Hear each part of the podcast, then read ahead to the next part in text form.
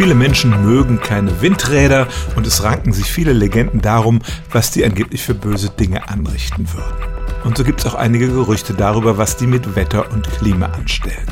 Reden wir erstmal vom Großräumigen, also vom gesamten Klima.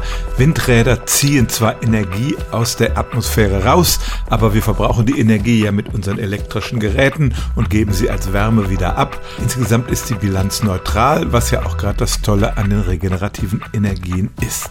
Eine andere Frage ist, wie wirken Windräder lokal, also in ihrer unmittelbaren Umgebung?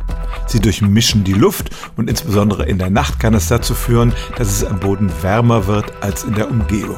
Das sind Bruchteile von Grad, haben amerikanische Forscher nachgewiesen.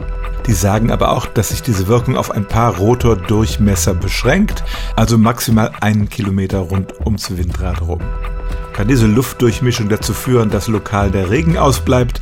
So ein Tiefdruckgebiet, was bei uns für Regen sorgt, hat einen Durchmesser von mehreren hundert Kilometern, manchmal bis zu 2000. Und wenn das über eine Landschaft rüberzieht, dann wird es von so einem Windrad nicht aufgehalten. Es gibt also keine Insel, auf der es dann nicht regnet, sondern wenn es gießt, dann gießt es überall. Nein, selbst wenn wir unsere gesamte Energie aus Windrädern beziehen würden, wovon wir weit entfernt sind, würde das nach dem, was die Forschung heute weiß, keine Folgen fürs globale Klima, aber auch nicht fürs lokale Wetter haben.